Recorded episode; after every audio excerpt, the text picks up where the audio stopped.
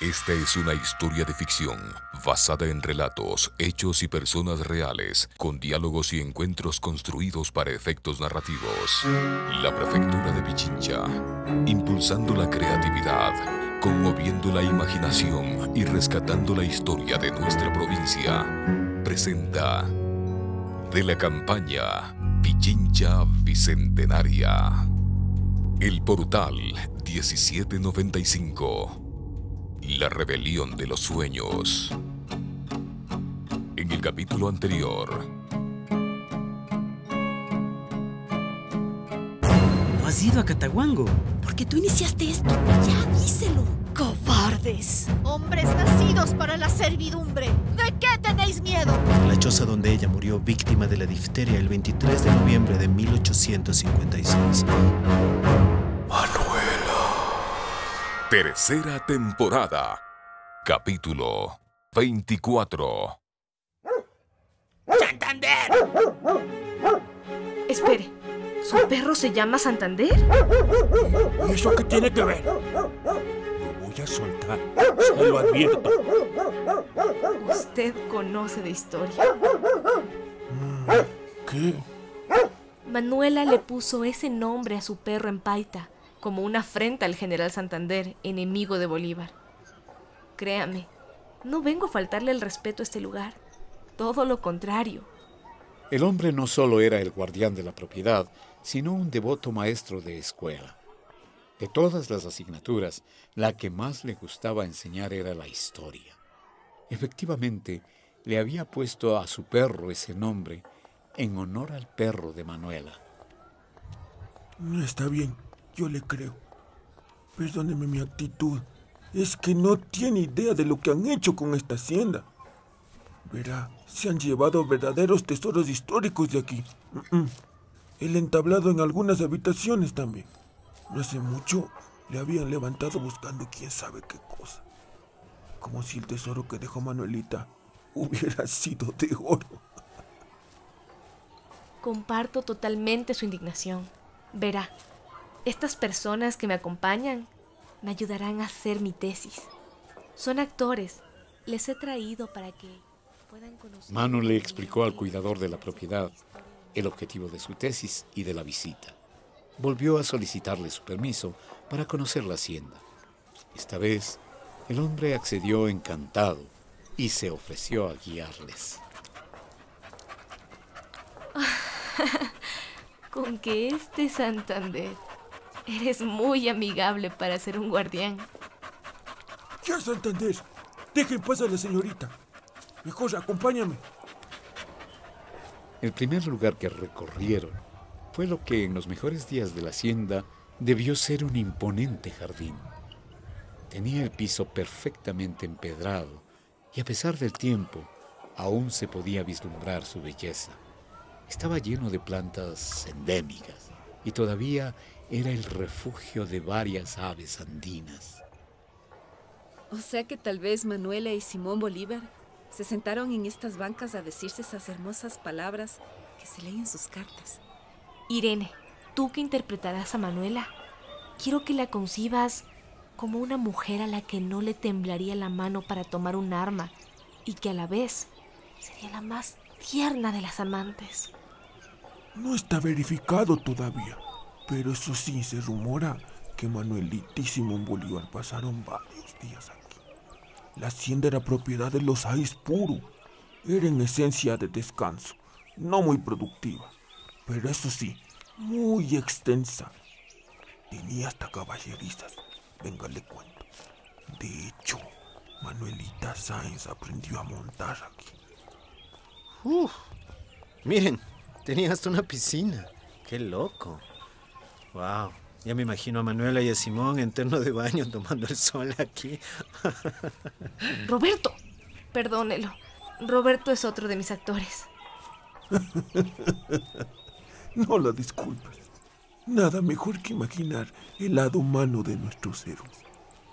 No eran semidioses tampoco, sino personas como nosotros. Creo que eso les vuelve más interesantes. Imagino que esto era una pileta. Ay, qué pileta. En la parte alta forjada de bronce ostentaba la imagen de una esplendorosa. Las tuberías eran de cobre. ¿Se imaginan? Tristemente, poco a poco, ladrones se los han llevado todo. Puertas, cerraduras, cualquier objeto de metal. Manu y sus compañeros empezaron a caer en un estado de indignación. Del jardín pasaron al interior de una casa grande, típica de hacienda, con un patio central y varias habitaciones a los lados. El panorama era desolador, tal como lo había advertido el cuidador. El piso de madera de algunas habitaciones había sido levantado en búsqueda de entierros. También habían perforado las paredes de adobe con ese mismo propósito. Los balcones y detalles de la edificación se caían a pedazos por todos los lados. También recuerdo que había una magnífica bañera, de porcelana con patas de león de bronce.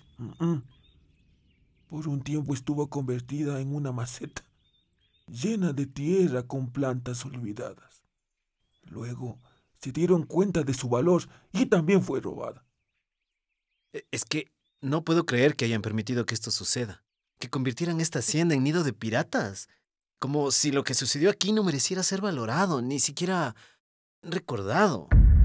Al ver la indignación de Roberto, Manu comprendió la razón de que su director de tesis le pidiera que visitara la hacienda.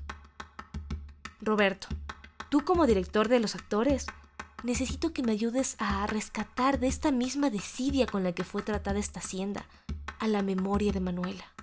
Quiero que este primer episodio piloto sea la puerta para mucho más y por eso Roberto necesito que me ayudes a hacer que los jóvenes comprendan cuán importante fue Manuela a través de nuestra historia y lo mucho que significó. Que la historia no es cosa del pasado, que al igual que los cuentos, tiene magia, una magia capaz de orientar e impulsar nuestras vidas. Por eso hice este trabajo de tesis, para contar una historia que no puede ni debe ser olvidada. La quise contar combinándola con mis sueños y con cosas que sucedieron en mi vida. Manuela, mi amiga de sueños, estés en donde estés, espero que hayas encontrado la felicidad que mereces. Gracias por todo.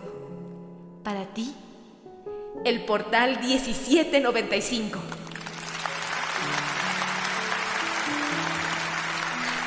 Gracias. No, gracias a ustedes por venir. Chicas.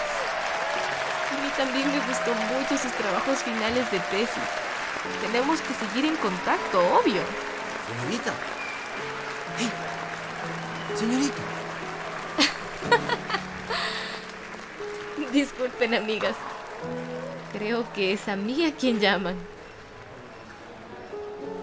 Perdone que le moleste, señorita, pero ¿me podría firmar un autógrafo?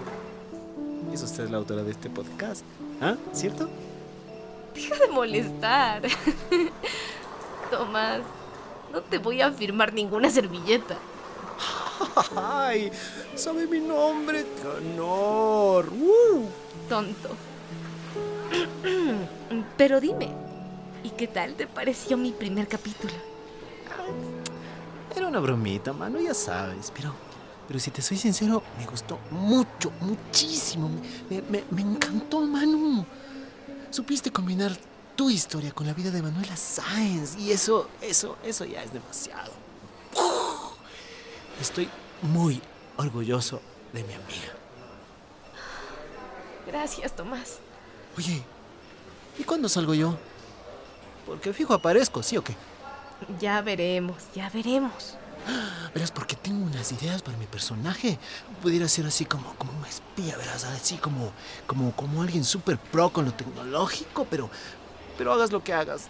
No me mates, Manu, no me mates. Oye, mira, tus papás te esperan, creo. Oye, podemos hablar otro día, amiga. Oye, y, y- y ya lo último. Un momento me di la vuelta en la presentación y le vi a tu mami. Estaba llorando de la emoción y casi me hace llorar a mí. Es hermoso que hayan vuelto a estar juntas. Dale un abracito de mi parte ya.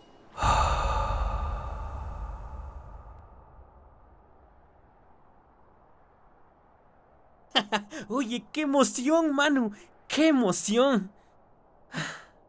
Voy a recordar siempre este día. Ay, tanto así que nos pasamos de la casa. Por despistados nos pasa. Tiene que dar la vuelta en la siguiente, señor taxista. Sí, a mano derecha. Donde ve un portal de piedra, ahí es. Yo también estoy emocionada. Es más, me dieron algunos contactos que pudieran producir mi proyecto. ¿Se imaginan? El podcast sonando en la radio. ¡Uf! ¡Qué fuerte! Claro que lo puedo imaginar, hija. Y sería estupendo. La historia de nuestro Ecuador. Saliendo por la radio del señor del bus, de las casas, incluso a los más jóvenes. Ellos que pasan todo el día con esas cosas en las orejas. Yo también escucharía, hija. Oye, Manu, yo te quería preguntar desde hace rato. ¿Has vuelto a soñarle a la Manolita Sainz? No, papá. Desde hace años que no tengo sueños tan vívidos. Pero quién sabe. Y un día vuelvan a pasar. Estaré lista para escribirlo todo. Es aquí, señor, por favor, pare. Esta es nuestra casa. Llegamos. Manu había llegado a su casa después de un día muy largo. Se sentía contenta, como si hubiera alcanzado una meta. Se despidió de sus padres para ir a dormir, pero algunas preguntas sobre el futuro todavía le rondaban en su mente. Poco a poco sus párpados se hicieron pesados y se sumió en un sueño profundo, cuando de repente las campanas del convento del buen pastor empezaron a sonar. Ruidos extraños como de relojes antiguos llenaron la habitación y una luz brillante iluminó el cuarto de Manu otra vez.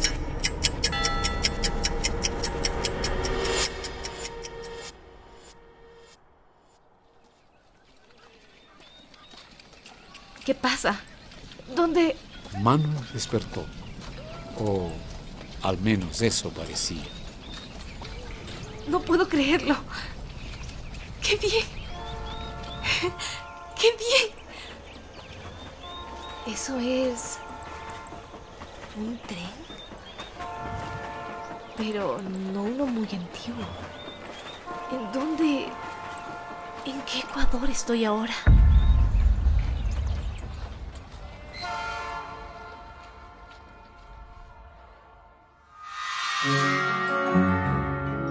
La Prefectura de Pichincha, impulsando la creatividad, conmoviendo la imaginación y rescatando la historia de nuestra provincia, presentó El Portal 1795, La Rebelión de los Sueños.